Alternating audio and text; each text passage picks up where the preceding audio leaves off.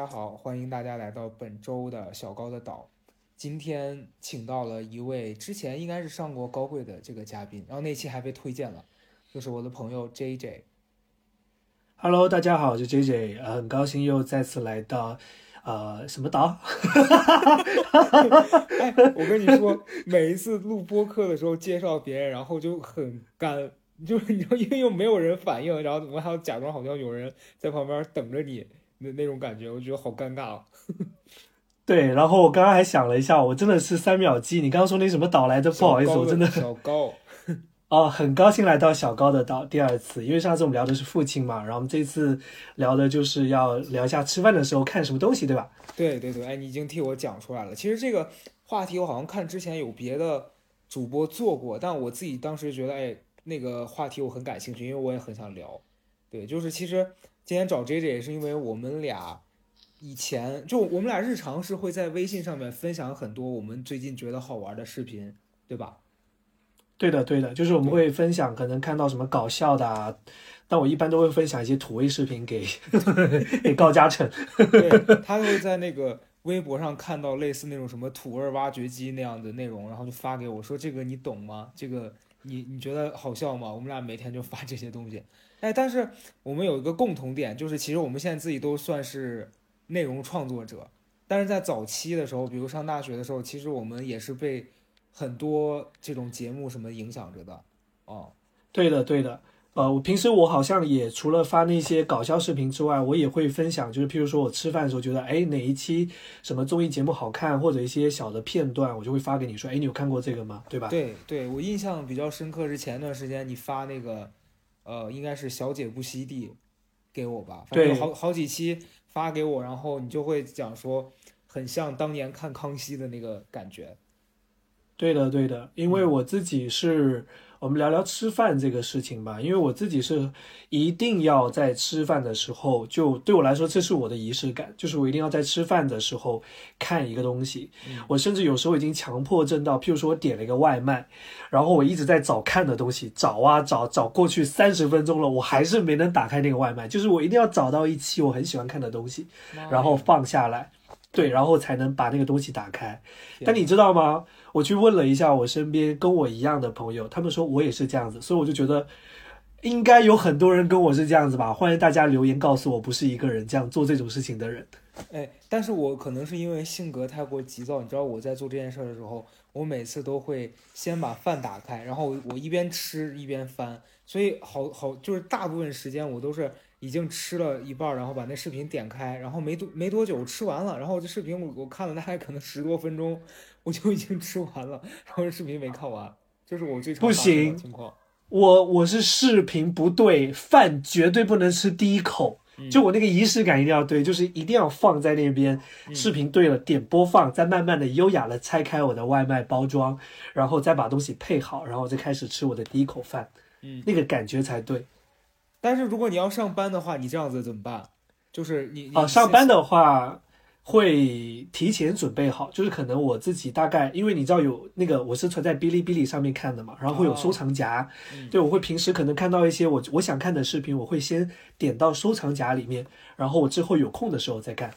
嗯，那你收藏的每一个你都会看完吗？呃，其实我真的是看不完的，就是因为现在大家的工作时间其实挺挺长的，然后我们都是碎片化时间，所以有时候你看一个视频可能就看十几分钟。你的饭可能就十五分钟就吃完了，你这这个视频就看了十五分钟就没了，对吧？没错。但但我跟你讲，你讲到这个，我就想到，其实现在不是微博啊，还有这像像你说 B 站，它有很多视频嘛，然后经常你会看到推荐，你就头脑一热你就点一个收藏，但是很长时间里面你就都不会去看它。但我现在想，上大学的时候，我我记得那时候看康熙吧，看康熙真的是每一集都看。就是有有，其实你现在回看，你是有是有很多期你觉得是不好看的，就是你你也不知道他那些人是谁，然后你觉得他们聊的话题其实你也不感兴趣，但当年就真的是会一集不落的看。对这个，我觉得有几个原因了。第一个是当初我们的时间真的特别多，你没发现？因为我们在对我们时间特别多。然后另外的话是当年的这个，其实我觉得现在这个社会对于我们来说真的是有点儿内容大爆炸，就是给我们冲击太多的这种可能，我称之为内容废料。嗯，就是有很多的综艺节目看，其实选择太多了，其实不是一件好事，因为你会很累，你的注意力被分散了，然后你会有这个要看那个要看。当在当年，你台湾的综艺，你你觉得你有什么能看？你就是想说，我可以看一个《康熙来了》，就比较解压，对吧？嗯嗯，对我我我最早看这个。康熙其实是我，我应该是在我高三的时候吧。你看，就是提到这个时间就知道为什么考不上好大学。就是我，我应该是高高三那年，因为我不是学艺术嘛，就会去网吧里头，然后经常跟同学呃假借这个查资料的这个名义，然后在网吧里面流连忘返。然后进去的时候就会呃，当时那个网吧，你知道那那个年代还不像后来那个什么康熙会放在爱奇艺上面。就就你可以直接看，都帮你收藏好。那个年代是网吧的某一种播放器，然后那播放器里面它会呃延迟上线，比如说它这一周它会上把上一周的可能五期全部更新，然后你可以点下载。然后那个那个年代还用那个 MP 四，我都不知道现在可能是不是有一些人已经不知道 MP 四是什么了，就拿 MP 四去网吧插到那个 USB 里面，然后把它拷出来。然后每我每周最期待的就是周五。把那个五期康熙拷回家，然后一一一一个晚上把它全部看完。当时就觉得啊，好快啊，怎么就是五五期节目两几个小时就可以看完？对，我觉得好像对于很多人来说，身边男生女生谈到说下饭综艺，好像康熙真的是最多人说的提及的一个节目。我觉得还有一个原因，就是因为它是日更的嘛，它是周一到周五，它已经变成一种对一种好像连续的习惯，就是你。就算这期节目像你刚刚说的，真的是不好看的嘉宾你不喜欢，但是你还是会觉得好像我非看不可，嗯，就是感觉是一个习惯了。所以当初你知道那个康熙他一结束，其实我是非常不习惯的，就是一下子空了，你不知道有什么可以看了。嗯，然后我觉得当年他之于我的意义也蛮大的，就是我我到现在都记得是我大学每一个吃宵夜的夜晚，他带给我的那个快乐，因为我那个时候是。晚上十点钟断网嘛，然后它正好又是十点钟更新，然后我都会提前的把那个前一天的也是下载下来，然后就是放在那个网那个断网之后，然后在电脑上面看，然后一边吃着我的泡面，那个感觉真的很好。很多听播客的朋友也提到过，小高的岛常常会在生活当中作为一种陪伴，和大家一起度过无聊或者是迷茫的时光，在这里。我正好也向大家推荐一款听播客的利器，也是这一期小高的岛的赞助伙伴，来自 Tizo 通勤耳机品牌的全新产品渊。我很喜欢渊这个名字，纸鸢的鸢，让人想到遨游天际的风筝，隔着屏幕也能感到一阵自由。这个季节，我偶尔会看到有人在公园里放风筝，那种自由闲适的气氛，会让我将生活里的烦恼暂时抛在脑后。我观察到，很多朋友都会在通勤的路上利用碎片化的时间去收听播客，比如公交、地铁这样的交通场景当中。这种时候，拥有一副好的降噪耳机，不光能够准确清晰地收听节目精彩的内容，也会对耳朵起到一定的保护作用，甚至还能让我们的眼睛暂时离开手机，得到休息，从而迎接这一天当中更多的挑战。你完全不用担心听不清或者降噪太深带来的不适感。为了解决这些困扰，这款耳机使用了更舒适的佩戴设计方案，以及更多人的降噪深度，在各种不同的交通场景都能有效削弱环境当中低频的轰鸣噪音，或者多种人声交织在一起的杂音。而且，Tizo 通勤耳机的创始人任宁本身也是播客迟早更新的主播。一个好的内容创作者总是想把最好的内容以及最舒适的收听体验带给各位收听节目的朋友，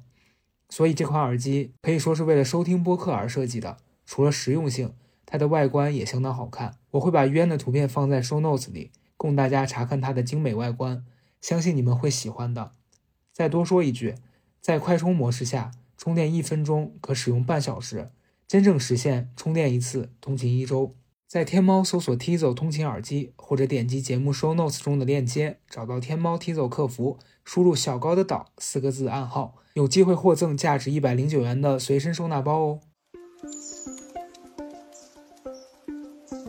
我大我大学的时候，我还记得我刚到我们学校的时候，其实周围我同学看这个节目的人真的很少。然后那时候我就是真的是最开始好像只有我一个人，然后我我同学都不知道我在看那个在笑什么，就觉得说你你怎么就他们好像用一种很另类的眼神在看我。后来我逐渐一个人就是像那种病毒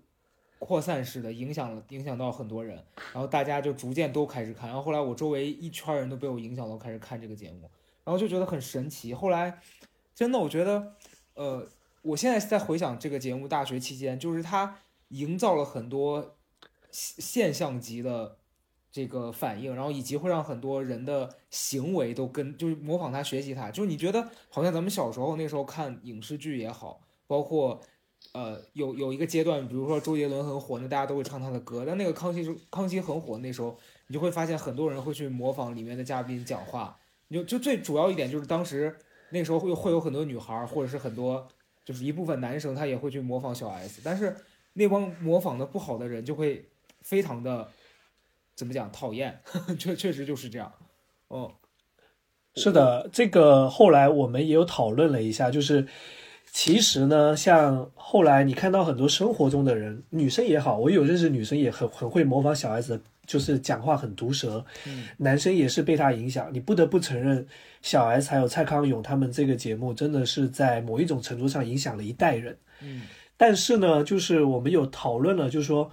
呃，为什么现实中有些人他用这样子方式跟我们讲话或者干嘛的时候，我们会觉得不舒服？因为其实小 S 跟蔡康永他们的毒舌是有赋予一个舞台的，这个舞台是给他们一个戏剧张力的，所以在那一切里面是合理的。但是你把这些放到现实生活中来，就会显得很刻薄。你有没有这么觉得？对，是的，是的。而且甚至我还觉得是这样，就是他们在讲那些可能被我们看来觉得很好笑，然后甚至有一些轻微人身攻击的话。其实那个对象他是，呃，经受过训练的，然后他常年活在那个场景里面，他他的工作就是说让这些他们接受这些攻击，然后把他们转化成一个很好笑的反应给到大家，因为他们的工作职责是带给大家一些欢乐嘛。那你到生活里面去，然后很多人接不住你的这个，然后甚至其实你也掌握不好这个分寸，你就会让这个事情变得很尴尬。我还记得我上大学那时候，就真的是你知道经历过那种。他就是觉得自己好像很幽默，然后上来跟你开一个那种玩笑，然后他就真的是攻击别人长得丑还是什么？因为我你看那个康熙里面，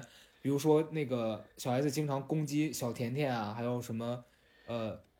当时有好几个之类的，对，好几个女女嘉宾，她说他们像男人什么的，就是这种的，在节目里面好笑，就像你刚刚讲的，因为那个是有舞台的，但你在生活里面，你去跟一个比较胖的女生，你说人家是什么大胖子什么这种，就是其实是很伤人的。然后大家运用不好，就会在生活里面变得非常难收场。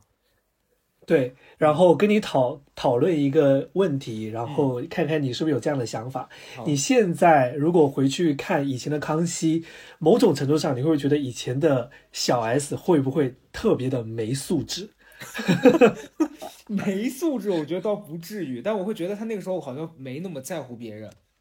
你懂对，就是我我我好像真的有这样的感觉，就是我我问了我身边一个也很喜欢看康熙的女生，然后她最近有时候在回味，然后她有一天冷不丁跟我发了一句话，说哇，我以前怎么没有觉得小 S 这么没素质啊？她讲对，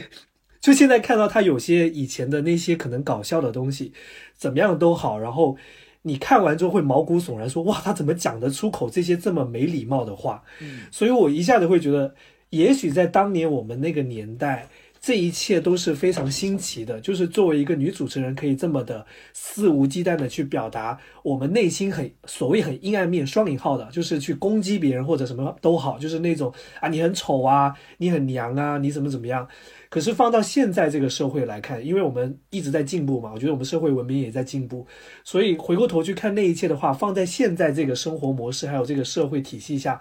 会觉得小孩子讲话好过分，好伤人呢。嗯嗯，对我，因为我你这样讲，我突然想到，就当年看有一期，我也真的是，就是我就那种隔着屏幕外，然后觉得很尴尬。就是有一期应该是那个叫葛什么，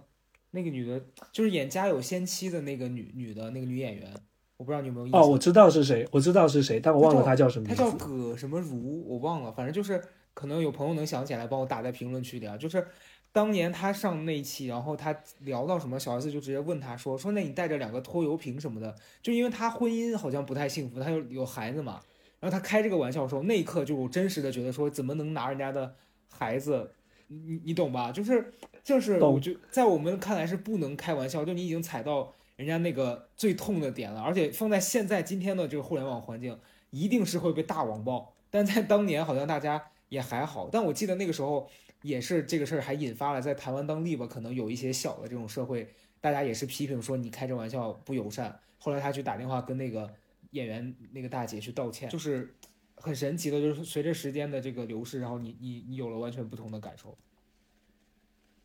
对的，对的。然后我记得我在很早，其实我很早很早就看康熙了，应该是零三年、零四年，就是反正第第一年他刚开始出来的时候就看了。然后我还记得那个时候在内地，就是我们内地的那个新闻网站上网站上面看到有一期抨击小 S 的，就当初他好像是那个费翔上了小 S 这个节目嘛，然后小 S 当场剪了费翔一根胸毛去拍卖。然后这件事情就被我们我们内地这边的新闻媒体写的非常夸张，就说很很低俗，很怎么怎么样。我还记得，我最记得当年在那种新浪网，你知道，就是呃那个浏览的时候很卡很卡，然后跳出来一条说台湾女主持人当场剪费翔胸毛被骂低俗，我记得。哎，你讲到这个，我想到另外一件事儿，我不知道你有没有印象，就是有几年。朋友圈经常会有一些长辈转发那种图片，然后上面都是都是这个你，我觉得你我猜测你一定看过啊，就是会会有这种对比，拿两个明星，一个是李玟，一个是王菲，然后那那张李玟的照片就会是李玟穿的非常的性感，然后另外一张王菲就是很正常，然后说，然后那个文案是说一个以什么性感风骚的这个风格示人，但是私底下特别的保守专一，另外一个啊就以玉女什么的形象示人，但实际上。找了好几个男人，就类似这种，就是，然后结论就是说，不要看人的外表，然后怎么怎么地。说有些人可能看着很性感，但他其实是很保守、很专一；但有些人看着这样，但他就是，我想说什么年代了，你知道吗？感觉是一个清朝人写的这个，然后还当时被我表姐转发，那一刻我真的是很无语。我想说，这 这个社会怎么了？你知道吗？对的，就，但我就好奇，你这什么亲戚啊？转发的什么东西啊？就我当时我表姐就转发这条朋友圈，你知道吧？然后就就还类似在底下说什么狠狠的赞了，就那个时候还没有狠狠的，就大大概打了一个大拇指，意思就是说我认同这个说法。我真的很无语。不过像当初吧，就是其实看康熙真的是像你刚刚说到的一点很准很对，就是因为在我们阅历不成熟，然后。还有就是自己的那个可能认知还没有形成一个体系的时候，你当然会觉得说这种好像很出格的对话，然后很就是很另类的这些表现，会让你觉得很有个性。我真的很承认，当年会喜欢小 S，就是因为他那种很很出格的表现，然后你会觉得说哇，怎么会有人跟普通人这么不一样，这么有个性，然后就觉得他好酷。当初真的是这么觉得。嗯，对。对，但我你你你讲到这儿，我就想到，就其实你看现在他做的那个节目，就那个《小姐不熙娣》，我呃，我现在完全是会跳着看。就比如说我中午吃饭，然后我刷到这个剧这个综艺更新了，我看到这期的这个嘉宾的名字是我比较感兴趣的，我就会点开看一下，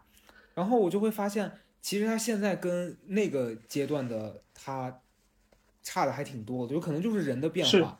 就你能明显感觉到他没有当年那么的。呃，攻击了，攻击性没那么强了。对，第一个是没有攻击性，第二个是我觉得他现在变得很暖。你觉得你你你有这个感受吗？有的有的，他就对嘉宾就是有时候嘉宾可能讲一些的啊，我不是漂亮，他就说不会，你很漂亮，怎么样？就这是他以前不会做的事情。是的，对。然后这点就给我感觉就是，你知道，我觉得可能这就是，呃，这样讲感觉很很煽情，但我觉得这就是可能人长大了，就是有一种你在。可能十几二十岁那个阶段，你就很想让自己有个性，然后你的个性的表达可能是不顾及别人感受的。然后那个阶段，你你只想说，我只要跟别人不一样，然后我我是很酷的，我是在大家眼里看起来，大家觉得我是很有鲜明的这个特点的，我就可以不在乎一切。但是等到随着你的这个年龄阶段，你比较成熟了，然后你比较在意周围的人的感受了，你就会变得。柔和，我觉得他给我的感受就是，我在现在在看这个节目里面，那天有一集是小甜甜跟一个男的，然后那个男的我还认识，就之前他在北京北漂的那几年，我们还因为工作就是有过接触，然后那个男的可能就在节目里面开了一些很不合时宜的玩笑，就那期他不知道为什么他突然跟小甜甜说什么我我早就该揍你了还是怎么样，就一个男生这种话我跟你讲，如果在大陆他一定是我跟你讲他就别想再出来了说这种鬼话，然后对他他说完那个话之后，小 S 就跟。他说你怎么能跟女生说这种话？然后过去抱小甜甜说说甜甜我们都爱你。然后你你你知道吗？就那个感受是，如果是当年他肯定不会这样，但他现在因为担心那个女孩听到了感受会不好，他做了一个这样的感受，我就觉得哇哦，就是感我就觉得他给我感受很好。是的，因为毕竟也这么多年了嘛，我觉得从一个女孩长成女人，我相信她自己的心态也有很大的变化的。嗯，所以其实我觉得这也是我现在会还是会喜欢小 S 的原因吧。就我觉得我其实就觉得大家都说他们家就像那个中国的卡戴珊，确实我从真的是从了她以前，我们最早是我最早是从我猜的时候认识她的，我那时候觉得这两姐妹好好有趣。然后看那个什么一些奇奇怪怪的综艺，台湾综艺节目，因为我是潮汕人嘛，然后我们潮汕那边的人都会在我们自己家的天台装一个锅，所以我那个时候很很小的时候就可以收到台湾那边的电视台，所以直接看什么东森台啊什么之类的一些，就是三立娱乐这种台，然后去看他们长大的，所以对于对于我来说，他们两个人就像是我小时候成长到现在的一个伙伴，然后。一直看着他们长大，然后看到他们这个变化，其实也挺感慨的。就我自己也也大了，我现在也三十三了，就一晃就这么多年就过去了。真的，哎，你讲这个，就因为我小时候就还是在陕西这边嘛，然后那个时候其实我们要看这些综艺是会比较没有那么方便的。但是我记得当年应该是有某一个电视台吧，它会转播，当时有一个台湾的综艺叫叫《超级星期天》，我不知道你知不知道这个。哦，我知道，我很喜欢看，里面还有一个节目叫叫超级任务，专门去寻人的。对，就是那个时候应该是周天嘛，每个周周末的时候，那个那个台就会播这个节目，然后每就那个当时是那个谁，那个卜学亮嘛，那个阿亮，然后他就会去完成任务，帮人找谁，然后当时就是你知道，我就看进去了，那时候应该还上小学，然后我就觉得这个节目好好不一样啊，因为那个时候咱们这边的节目基本上还没有到。就是说会会完成任务帮别人寻亲啊什么的，就是到很后来我们才发展出这这一系列的。但我们呢这边的制作的套路跟他们又不太一样，就他们是偏娱乐化的，我们这边是偏这种社会纪实，然后有点这种煽情挂的。嗯，对对。然后当时看那个时候就觉得，哎，这帮人说话怎么这么好笑？然后这个节目怎么会有这么多的玩法？然后当时就觉得嗯很喜欢。但后来突然有一天不播了，然后就就就没得看了。直到后来隔了很多年，就是你你有了互联网，你才能再看到这些节目，然后一转眼觉得说，真的过得好快。是，然后那个时候看那个节目，现在想想挺好笑。那个超级任务去寻人嘛，就是嘉宾有要求说我要找我小学时候的老师，我要感谢他，然后他就他就去找他家隔壁的邻居问，然后找他什么问，然后后来绕了很很多圈，很多曲折的情节都自己安排，直接去学校问校长不就行了？对。去找他们的那个职那个员工的联系方式就有了，但他们就很厉害，他们就故意去制造那个戏剧性，然后就要要翻山越岭要干嘛，然后说到底这个老师会不会来到现场，让我们拭目以待。老一打开是一个电话，你知道吗？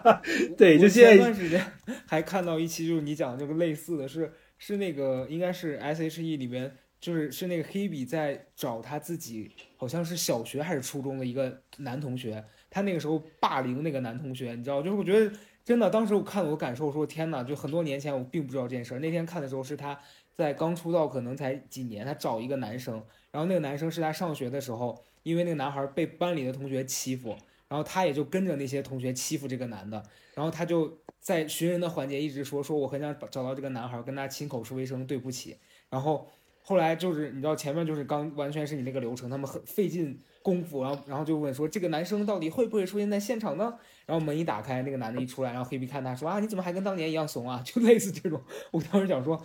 就毫无悔意。然后那个男的确实毫悔，对那个男的确实长得也不是那种好看的，而且跟当年他形容的那个样子很像。然后我就觉得哎呦还还挺有趣的，就现在这个节目形式你放在今天。你一点不会觉得说这个东西很很新奇，因为我们现在胃口真的已经被养的太大了。就大家好像现在看个综艺，你看就是昨天才播那个，就是今年那个浪姐，对《乘风破浪》的时候，就那个舞台给的那么华丽，然后这帮人也是，就是感觉预算很多。可是我现在看这个，我就觉得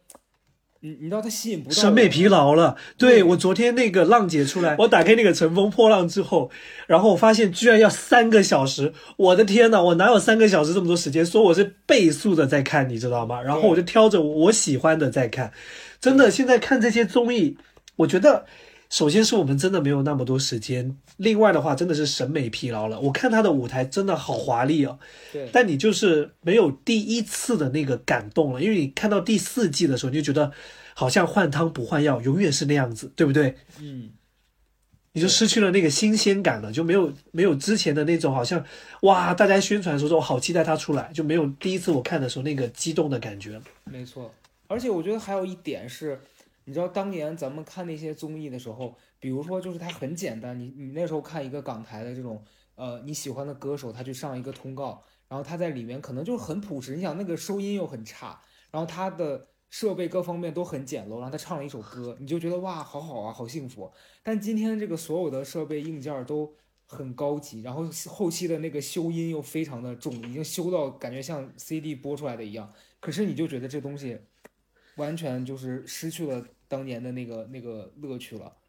就就对的，对，我觉得你刚讲到就是说审美疲劳这点，我就我昨天因为我要赶火车嘛，然后我在家的时候下午就说我先把它下载下来，先到时候路上可以看。然后我在看的时候，我就真的越看越没劲。然后我看到大概第三十多分钟的时候，我就开始快进，我就快进到我想看的那个人。然后看到这个人的部分，我也觉得，因为前期因大家现在的宣传方式也是，我觉得在提前消耗我们对这个东西的喜欢和热情。就你你你像这节目没播的几个月前就开始路透说谁谁谁要来了，然后谁谁可能要唱什么，甚至他后面这什么一公二公三公就还没有播到，但网上已经开始有了说谁谁谁表现怎么样，然后小红书上各种人也在发啊，然后然后就是已经有了你你就所有的期待在心里都已经有了一个这个雏形了，然后等到他真的播的时候，你就觉得啊就不过如此嘛，就确实是挺没劲的。对，除了台湾的综艺，也想跟你聊一聊，就是呃小时候的《快乐大本营》。哦，对对对对对，哎，我很爱看，对。对我，我真的现在回想起来，我看的那个时候，最开始是我看刚看的时候就已经是李湘的那个时候的对《快乐大本营》，我就记得那个时候小小的才四五岁、五六岁嘛，那个时候，然后爸妈都会在周五就今天晚上要要播了，然后带我们去那个超市，然后选零食，然后就坐在电视机前面看。然后，在那个年代真的是很好看，就我记得还会玩一些游戏，我记得有一个什么棒子，然后穿过一个迷宫，然后碰到就会触电有火花的，我不知道你记不记得。然后现在，对，然后就以前你就会觉得这个节目带给你的是那种，呃，我觉得是一个类似于可以把家庭家里一帮人凝聚起来的一个节目，就是大家可以坐在电视机前面，然后一家人开开心心的坐在那边看，然后可以享受这种家庭带来的快乐。然后再到后来，我就我就记得我从什么时候开始不看《快乐大本营》了，应该是在二零一三年左右之后。呃，随着我自己慢慢的成成长了，就读大学了之后，然后读研究生，我觉得那些内内容对我来说已经太刻意了，就看到嘉宾在玩游戏啊，然后玩一些很尬的东西，然后所有一切都是为了宣传目的，然后去邀请那些明星，你就会觉得这个节目已经失去了一开始的那种感觉了。我觉得现在的节目不好看，一方面跟嘉宾有关，因为现在的这些明星都太不像人了。嗯，就他们失去了那个人的鲜活，就每个人都有很重的偶像包袱。像我之前我就不说，我怕怕被攻击，就看那个《快乐大本营》某某顶流，在那边玩游戏的时候，哇，在那边各个调角度，然后各个装帅，然后想说，天呐，你谁呀、能不能自然一点呢？就跟别人在那边拉扯的时候，还要注重自己形象，就下面粉丝就他被拉的时候，那粉丝在那边叫不要碰他，然后我想说，啊，不好意思，我刚刚 自己消音了。我完全明白，就是你你刚刚讲到，就是全家一起看这个，就就真的，我小时候我记得有一个是《快乐大本营》，还有一个当年其实，在我们陕西本地，就地方电视台会做一个那种好像是类似答题赢奖金的活动，其实是那种很很基本的这种类型的节目，但在当地就是会有这种一定的热度嘛。然后那个时候，每到周六或者是周五晚上，然后就可能跟自己家人一起坐坐在电视机前面看这个节目，然后甚至你跟自己家人就讨论说，哎，这个我啥时候咱们要不要报名一块儿去参加？因为它是一家三口去答题挑战的，就是然然后可能孩子负责上去表演个节目，然后父母答题，完了还有个什么？其实那个你事后你知道这个东西可能存在很多剧本，就像咱俩当年认识参加那个什么 一战一战到底，到底一样，你就知道那东西全是安排好的。但是 对对，但是那我们这么爆料好吗？Nobody cares，一战到底，反正也不会再用我们了。对，而且你钱都挣到了，你你管他呢？对，然后当当年就是我我印象很深刻，是我跟我父母啊，反正他们就聊说，哎，咱们也回头也可以去这个怎么怎么然后。后来就你知道吧，这个节目就也没了，然后你们其实也没有真的去，可是当时你们一起看那个的记忆，就还是想起来还会觉得说，当时的那个瞬间你是很开心的。然后后来我记得我还有过一段时间追那个一个节目叫《超级访问》，我不知道你有没有印象，是李静和那哦，我知道李静跟另外一个男的，对那个节目，其实我当初觉得他们是，他们说是内地版的那个《康熙来了》，，嗯，对，是，但我觉得他们的东西，因为可能在不同的环境下，就是大陆这边呢可能会更加偏向于就更正一点，然后嗯可能台湾的那边会更娱乐化一点。对对对，但是是你你现在在想那个节目，我我现在回回忆，我觉得当年他做本土化其实已经算做的不错的了，就是他在这个大陆的娱乐环境下，就那个年代很多明星来宣传什么，但其实就是你刚讲的人味儿这点，我觉得在那个节目里，当下你还是能听到很多那些明星讲到的，你觉得他是作为一个人他的反应和他在这件事情当中的体验。可是你今天你再看所有明星的回应，他就像一个 AI，他像那个 Chat G P GPT 写出来的这个通稿，滴水不漏，滴水不漏，然后没有办法让你去有什么缝可以插进去，就是非常严谨的一个发言稿的方式。没错，然后我就觉得，大家今天看这些东西已经没办法再获得当年的那种兴奋，或者是你你就会有这个冲动，觉得说我在吃饭的时候，我在家庭团聚的时候打开电视，就是它少了那个东西，然后它那个盒不在了之后，外在的东西那个舞美再精美，然后它的明星咖再大，但你你还是找不回当年那个感觉了。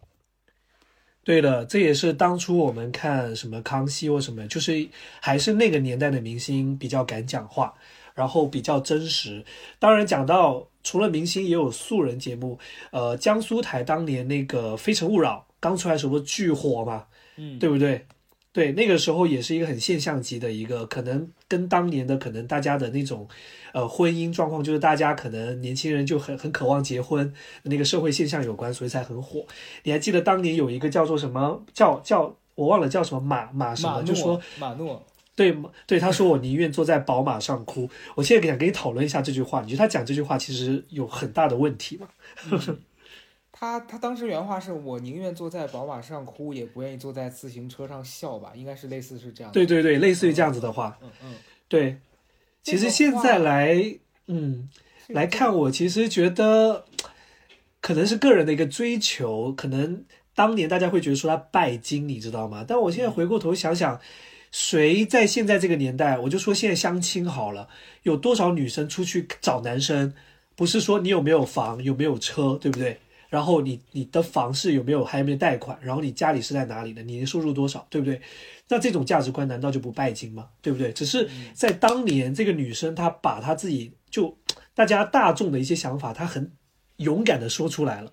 可能放在那个年代就会变得石破天惊，呵 呵会变得好像特别好像特别跟世俗有点不不一样的感觉。我觉得这个话其实你放在今天讲，它可能就出不来，因为今天大家听到更多耸人听闻的这种观点了。就是他讲这个话，反倒觉得好像有点普通，而大家不会觉得有什么问题。但是在那个年代，我觉得对于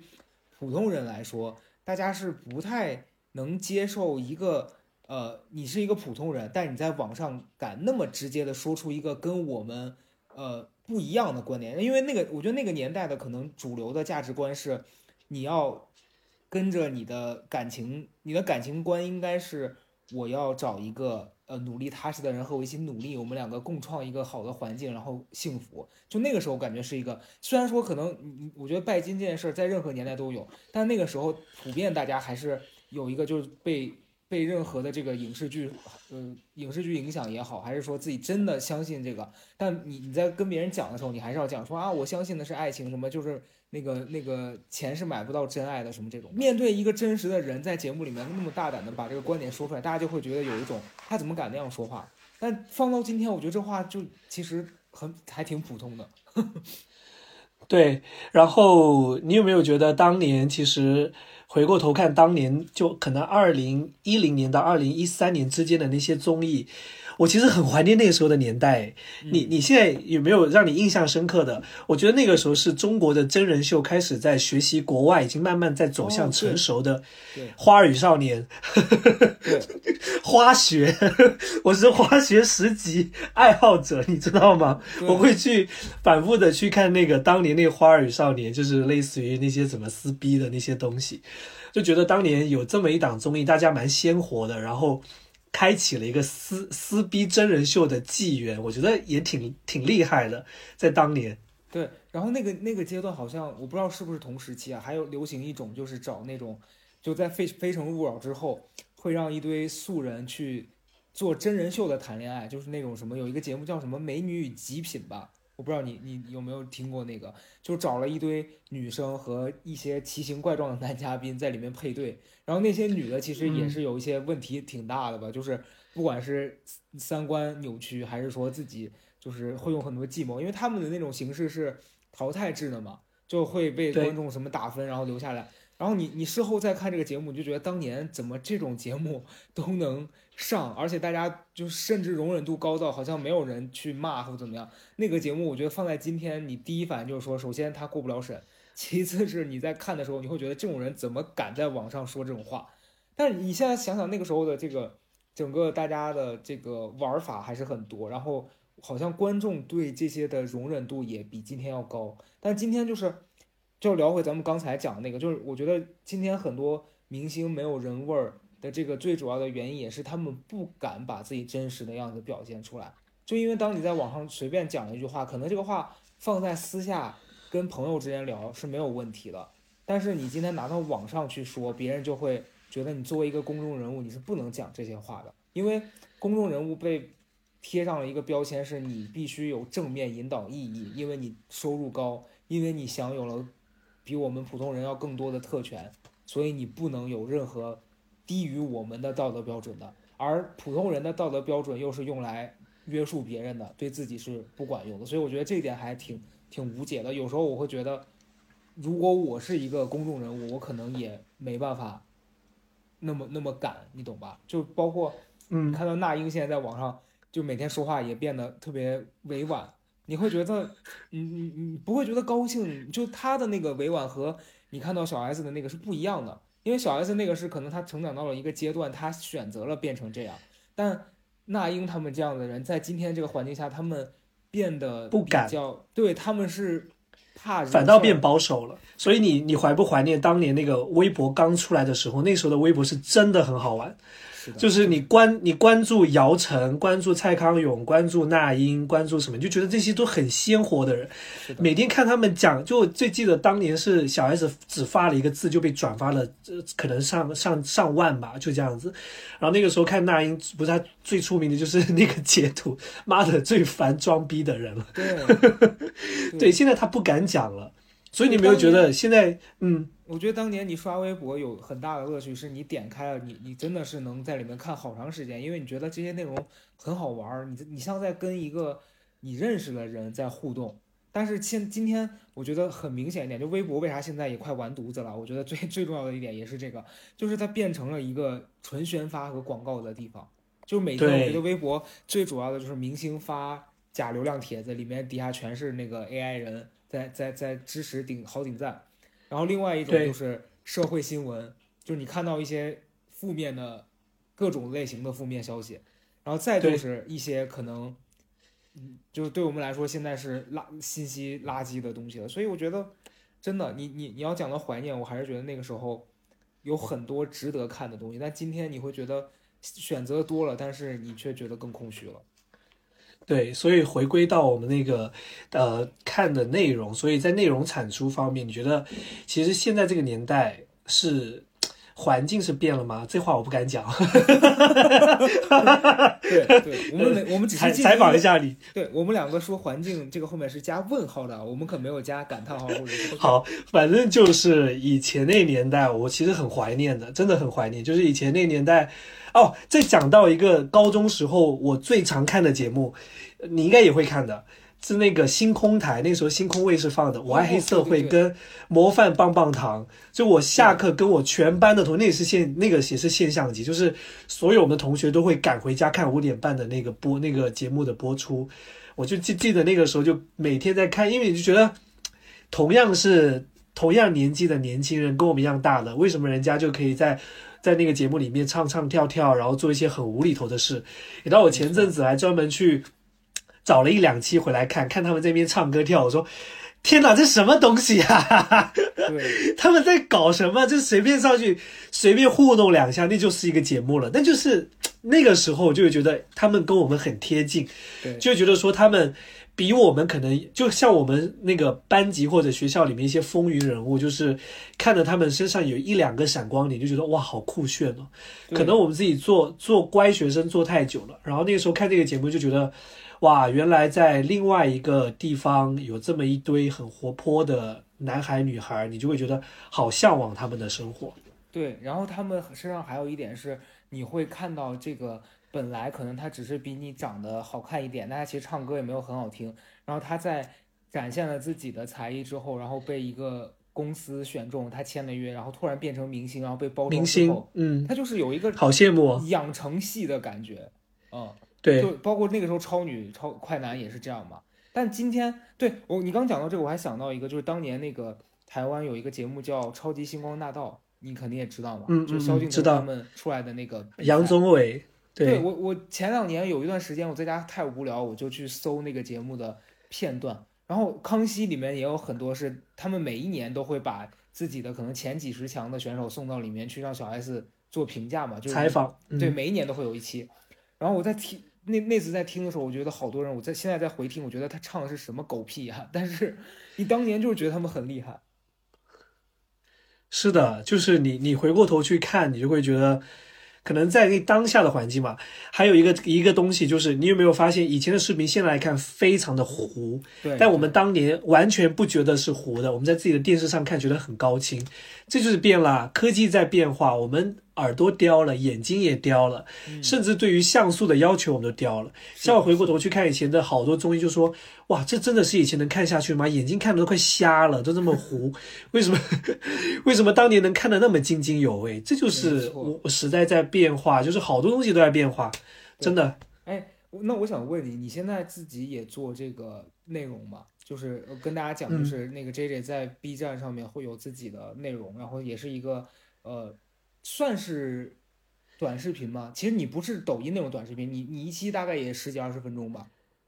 对我是十五分钟，对、嗯嗯，就是一个访谈类的这样的一个小的节目。对，我是外号叫小鲁豫。你小卤蛋吧我你，小卤玉。对我，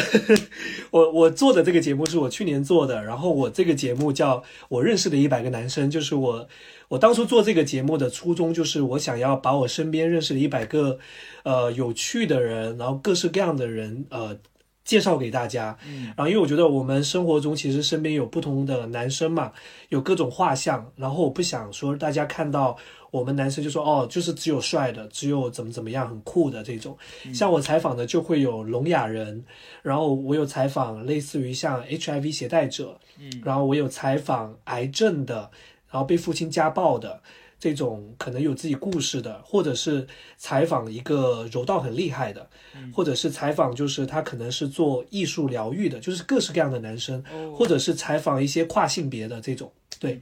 那那你你在做这个节目的最初，就是想做这样一个节目，你就直接动手做了，然后这些人你是后期通过朋友去认识到的，还是你就真的是一个一个去找？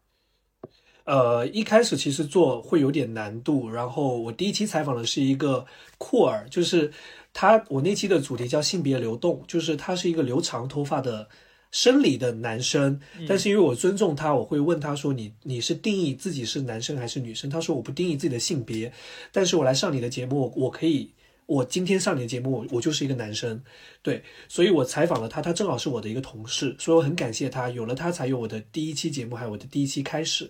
然后采访这一期节目反响就很好，大家就看到说，哦，原来还有我们生活中还有这么一类人，就是他不定义自己的性别，然后他活得很潇洒。于是，在接下来第二期又非常巧，是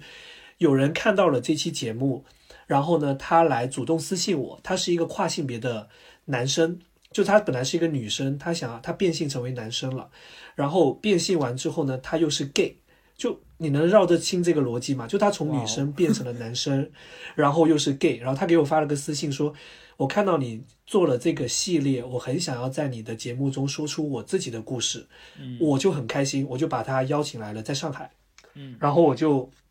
采访了她，反响非常好。所以就有了第三期的节目，就一直这样做下去。我现在已经采访了二十一个人，哇，那你那你已经做到五分之一了。对的，对的。所以这个过程我一直在成长。我做这些内容，其实我想要告诉大家的一个重点就是，呃，我其实真的也想给大家有一个下饭的视频，然后也希望大家能够在娱乐的过程中，然后能够发现我传达的一些东西。是的，然后我还采访了一个呃性工作者，哦那期也是期算是我的一个，我大为震对撼。对，那那一期也是我自己做的，虽然那一期褒贬不一，因为有有的人会来骂我说你做这个就是在传播不正当的价值观，但是我的初衷是，我觉得我是作为一个内容制作者，那我。我其实是不应该引导任何观点的，我的立场必须是中立的。但是我觉得它就是在这个社会中，它是存在的，在一个我们一些黑暗、比较黑暗的一些空间里面，它是在苟延残喘，它是存在的。那我做这期视频的目的，就是想让大家看到这样的人，然后看到他们是什么样的想法，他为什么要做这个事情，他的三观是怎样，他的价值观是怎样。其实到视频后面，我有隐晦的表达我的观点，我是不支持的。但是我还是想把这些东西做出来给大家，让大家自己去评判。呃，比较 比较想分享的就是有一个人，我采访他，他其实是一个钢管舞的男舞者。嗯，然后采访他其实是一个非常有趣的事情。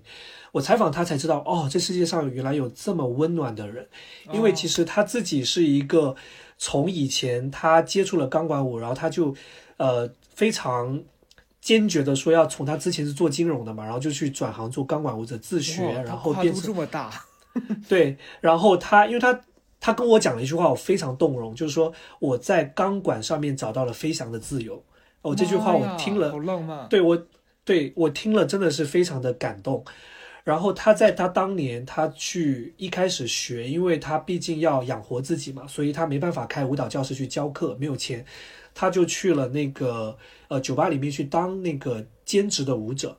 然后被客人卡油吃豆腐，甚至他还有一件非常可怕的事情，就是他被一个喝醉的客人拉到那个衣帽间被猥亵，然后甚至差差点被强暴，然后是一个老头，对，因为他那个时候小时候很很。很美嘛，他是那种很美的男生，留长头发，所以就是会导致这样的一些咸猪手。但是他面对这个世界，因为他爸妈也不支持，也会骂他，然后身边的人也会说他变态，然后说他为什么要做这种事情。然后在他遭受这么多可能被歧视之后，他还是用一个很温暖的态度去，呃，接受这个世界。他一直跟我讲说，这个世界没什么大不了，只要你勇敢的去笑着面对那些尖锐的声音，你自然就会去。把他们击击退，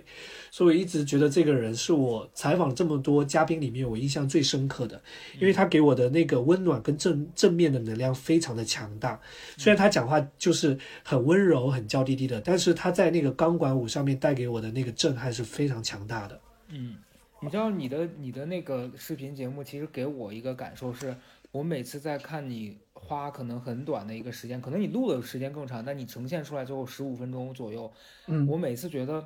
在那个聊天的过程当中，我我我作为观众，我最直接的感觉是，哦，原来有人是这样的，就是我觉得这一点，在我最初做我这个播客的时候，其实我也一度想说，我其实想花时间去了解一些可能我比较感兴趣的人，但后来我在做这个长的音频的内容上遇到的问题是，可能有一些人是你花一个小时跟他聊天，其实是比较难的。就是那个人可能他在你进行了一一定了解之后，然后你发现哦，可能我们之间的连接没办法那么深，然后我们也没办法聊到那么多的东西，然后你就觉得算了。后来我发现，我我我就是跟别人讨论的时候，可能能激出更多火花，但我自己做的时候，也许我自己去表达就会更好。但你那个节目让我看到了，就是原来是有人可以花时间去跟别人，就是就你你花短短的时间带我看到了那个人的世界。然后我觉得这个感受是很很不一样的，呃，包括我我自己印象比较深刻的是，有一次我看你那个节目里面，就是就你讲到那个聋哑人那一期嘛，我生活里面是没有这样的朋友，但是如果我遇到这样子的人，可能如果我没有看过这个节目，我也会觉得说，哎，是不是我跟他沟通起来会比较麻烦？然后这个人会不会有一些性格上的问题啊什么的？你就会会有很多这个提前的预设，然后也会有很多恐惧，觉得我会不会做哪些事儿让他觉得不礼貌？但是那个节目短短的十几分钟，然后把这个人呈现出来，他大部分会遇到的问题和他的想法，然后我就觉得哇，好棒！而且他整个时长非常符合我吃饭的那个周期，就是就是我十五分钟吃完我就要走了，我不可能再再往下看了。然后我觉得就真的还挺不错，所以我也跟听播客的朋友推荐一下，大家可以去 B 站搜那个杰的二次方，是不是？对，结二次方。哦，结二次方，结就是。木底下四四个点，二次方。周杰伦的结，对对，是的，是的，谢谢。对，因为关注我的话，我其实还是我当初做创原创内内容的一个初衷，就是希望把我身边的各式各样不同的男生，就是我我我的我的第一原则是，我不找那些非常帅的有话题的男生，我只找普通人。嗯，对，要有故事，就是你有故事的话。然后欢迎大家可以来私信我，就假如你你认识男生在上海的，然后非常有话，就是有故事的，然后可以跟我聊，然后我也会去采访他们。对，嗯嗯，你所以你找普通人的这个原则是你觉得普通人更有，呃，可以聊的点，还是你内心偷偷在想说来的人绝对不能比老子帅？不是不是，因为我自己会这么看嘛，就是因为有些当然了，也不是一概而论，就是很帅很帅的人其实。来到这个节目会模糊掉焦点，啊，就会模糊掉焦点，因为有很帅的人，除非他是真的有故事，就譬如说我采访那个很帅的男生，他是有癌症被父亲家暴，那我当然欢迎你来聊。但是我真的跟你承认，我曾经试图去采访一个帅哥，那期最后没用，那个人就是一个花瓶。对，这这点我确实我理解，就很多人是讲不出来东西的。对，讲不出来东西了。我跟他聊了三个小时，最后我跟他谎称说：“哦，那记卡坏掉了。”对，然后说实在抱歉，因为后来我才知道他也是想要通过我节目，可能想要红或者怎么之类的吧。哎，我这样讲的他就知道了。对，就是我自己在做内容，其实我是我的第一原则就是我希望这期内容是有趣的，然后第二可能也。讲了稍微有点社会责任感一些，因为我自己我研究生读新闻传播的嘛，哦，那我希望我对我希望我做出来的内容还是有益的，就是我希望能够带给大家一些思考的，而不是真的就是纯下饭或者怎么样。所以我其实，在做这些东西的时候，我还是会想着社会议题的东西。哇，把我自己升华了，自己脸红了，不好意思各位，脸好烫。但我觉得其实。听起来好像有一点就是王婆卖瓜，但其实我觉得你你做的是这个方向的，因为我每次在看你的那个内容的时候，我没觉得说你只是想做一个有有博别人眼球啊，有就有点噱头的这样的东西，但我觉得你你其实是有在朝着你刚讲的那个方向去去努力的，这这点我替大家澄清，就是他是真的是在这么做的，嗯，是的，是的，因为我自己就会希望能够。呃，分享一个就是采访的一个嘉宾吧，就是他是 HIV 的携带者，嗯，然后。采访完之后，其实收到非常多的私信，特别特别多，然后告诉我他们的恐惧，然后告诉他们说，哦，看了之后也觉得说，并没有那么的害怕这件事情，恐惧的是有些他可能发生了高危的行为，然后他来问我说怎么办，然后我就会挨个的去回复这些人的留言，告诉他们去哪里咨询，怎么怎么样。就我觉得，当我收到这些信息的时候，就像我们回到一开始说，作为一个内容创作者，那我觉得。我收到这些信息的时候，是我最开心的，因为我觉得我帮到大家了，然后我觉得我在做这件事情它是有意义的，所以我会继续做下去。嗯嗯嗯，明白。所以我觉得，呃，今天整个聊下来，我会有一个感受是，其实我们曾经受过很多节目也好，包括我们从小看到的一系列的内容，就就今天没提到的，包括漫画啊，还有那个时候喜欢的杂志，其实它都在一定程度上影响到了我们今天做的事情。然后我我就其实从来不回避，我上高中的时候可能看过那个，就是当时很火的那些文学杂志。就是有一些可能在今天我看来，我觉得啊，那个是是什么青春疼痛，但我真的觉得在那个阶段，他饶雪漫，饶雪漫，饶雪漫我还真没看过。我我小时代，郭敬明我肯定是看过。然后那个年代还有一本很火的书叫《花火》，我不知道你有没有，你不知不知道？有，我还投过稿呢。我也投被拒了。就但但我觉得就是那个东西在当下，它给了我们。一些希望吧，就我们会觉得说，哦，原来我们是喜欢，就我们也想做内容，然后让别人看到我们的内容，就有点像当年我们看到那些东西产生各种各样的情绪。然后今天也很很幸运，就是我们做到了我们想做的事情。所以我觉得，他你可能事后你很多年你都会觉得说，哎，当年我看的东西好傻。可是你在当下看的时候，它都一定程度上决定了你未来要走的路。我觉得这个是它无可取代的地方。对，呃，讲到这一点，像嘉诚，你应该知道我，我私底下是一个很幽默的人嘛。然后我相信，然后有人这样说了，我我知道你私底下是个很幽默的人，是，对你也是啊，你也是幽默的人。但其实你会发现，就我虽然平时好像很正儿八经，嗯，但。确实，我身体里的某一部分的搞笑因子，真的是得益于台湾综艺节目的影响，所以这一切都它帮助我形成了某一部分的人格，甚至于我现在做的视频，大家可以去看一看啊，就是我其中会有一些可能插科打诨、一些搞笑的东西，其实也是当年潜移默化的被这些综艺影响，导致我我可能反应很快，会随时随地的去抛出一些梗或者怎么样的东西，然后去做一些搞笑的东西。对对对，我觉得就是它一定程度上决定了我们今天会成为我我们现在的样子。但是很感谢他们，就如果没有当时看过的那些东西，然后没有我们在可能每一顿饭陪我们下饭的那个视频，然后我们今天走的路也许就完全不一样。呃，像我昨天晚上追完那个《漫长的季节》嘛，然后就确实之前我听听到这个剧评分那么高的时候，我也会想说，真的有那么好看吗？后来我看完的时候。然后我就有一个很深刻的感受，就是同样我也是在做内容，可能我们我现在的，呃，我觉得不能拿我的内容的高度或怎么样，只是我觉得可能是我现在做的事儿影响力没有像他这个作品那么那么大的影响力。然后你你你也没办法说拿这个事情去评判很多成功失败什么的。可是我会想说，如果有一天我也能做一个像那个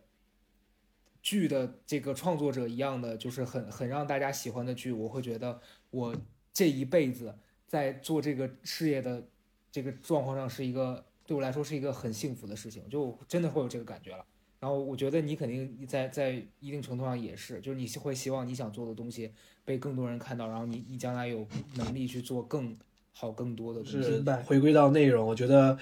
呃，大家以可能现在在看一些综艺啊或者什么的，都能够获得一些自己的一些感触吧，但是。我觉得这些综艺或者一些什么样的内容存在都有它的意义在的，因为我还是很感谢它陪伴了我每一个失意的夜晚，就是很难过啊，然后很糟糕的时候看的就好，就还是讲讲《乘风破浪》吧。虽然我们骂了他说，哎呀不好看怎么样，还是会看，对吧？他还他还是在我今天吃饭的时候，我还是拿它出来看，他还是陪伴了我一顿午餐，所以。这些节目呢，还是有它的意义所在的，就是它还是能够打发我们的时间，带给我们一些我们自己要的情绪价值吧。嗯，没错。然后最后就希望大家吃饭的时候都有自己想看的内容可以陪伴你们。是的，是的。然后也希望大家能够，